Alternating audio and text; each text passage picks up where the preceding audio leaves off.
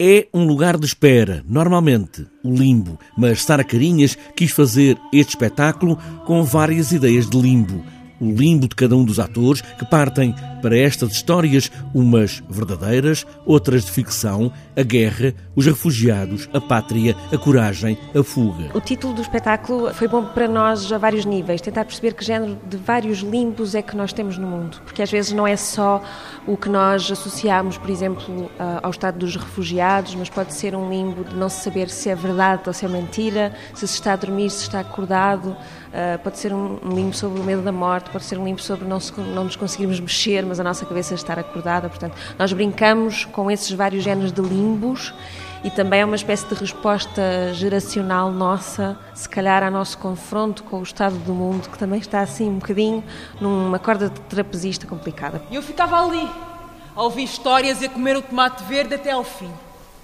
Nessa altura, eu ainda acreditava nas histórias que me contavam, até perceber pouco tempo depois que era tudo mentira ilusões. Histórias que vão sendo contadas, que não têm ligação entre elas, ali no meio do público, porque tudo se passa no chão da sala e não no palco. São as histórias do mundo que nos entrelaçam ali quase ao pé do ouvido. Isso é uma espécie de outro género de limbo que nós também pusemos aqui. Como é que seria se propuséssemos um projeto que, em vez de estar dentro de um teatro convencional, ocupasse um espaço de outra maneira, onde não só os atores como o público estão num sítio menos habitual de como se relacionam com ele. Uh, ao pôr o público tão perto dos atores e, por outro lado, tão pequeninos em relação a uma sala tão grande, acho que muda a própria relação física e emocional com o que nós estamos a apresentar. Não é um panfleto, Sara Carinhas não quer uma bandeira, quer apenas mostrar. Uma das coisas que eu por acaso disse foi exatamente essa palavra. Eu não gostava que fosse panfletário. Eu gostava que abrisse sentidos,